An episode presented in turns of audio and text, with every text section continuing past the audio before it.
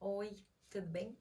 Então, eu vou falar um pouquinho de quais produtos as pessoas que têm intolerância à lactose elas podem consumir.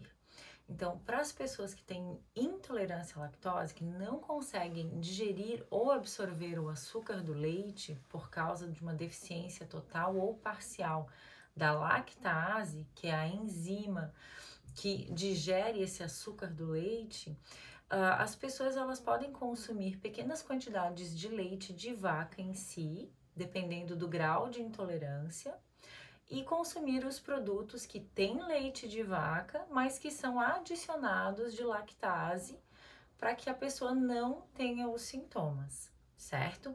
Então, leite de vaca sem lactose, iogurte, queijo sem lactose, cottage, requeijão, é, margarina, manteiga ghee, esses produtos as pessoas que têm intolerância à lactose elas podem consumir.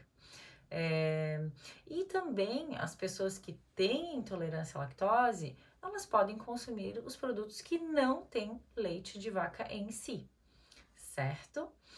E as pessoas que têm alergia à proteína do leite de vaca, elas não podem consumir os produtos que têm leite de vaca, porque a alergia é contra a proteína do leite. E, e essa reação alérgica, ela vai se dar mesmo nos produtos ditos sem lactose e que contêm o leite de vaca. Então, Pacientes alérgicos à proteína do leite de vaca, eles não podem consumir leite de vaca sem lactose. Não, não podem consumir. Eles podem consumir os leites vegetais. Para as mães que estão amamentando, né? Crianças abaixo de dois anos, a indicação é fórmula alimentar orientada, né, pelo gastropediatra, pelo nutricionista.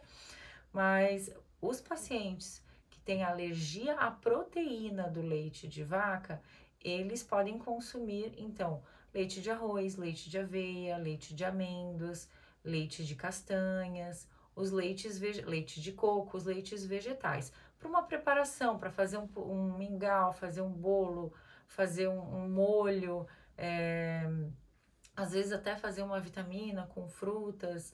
É, principalmente os leites vegetais, eles são indicados para as mães, as mães que estão amamentando a criança que tem alergia à proteína do leite de vaca.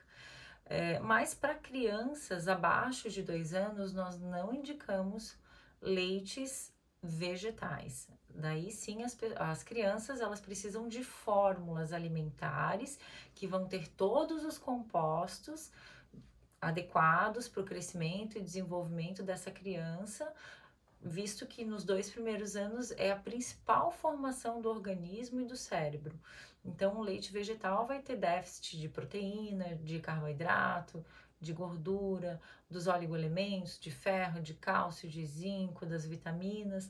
Não é uma fórmula adequada. Não são fórmulas, são bebidas vegetais, certo?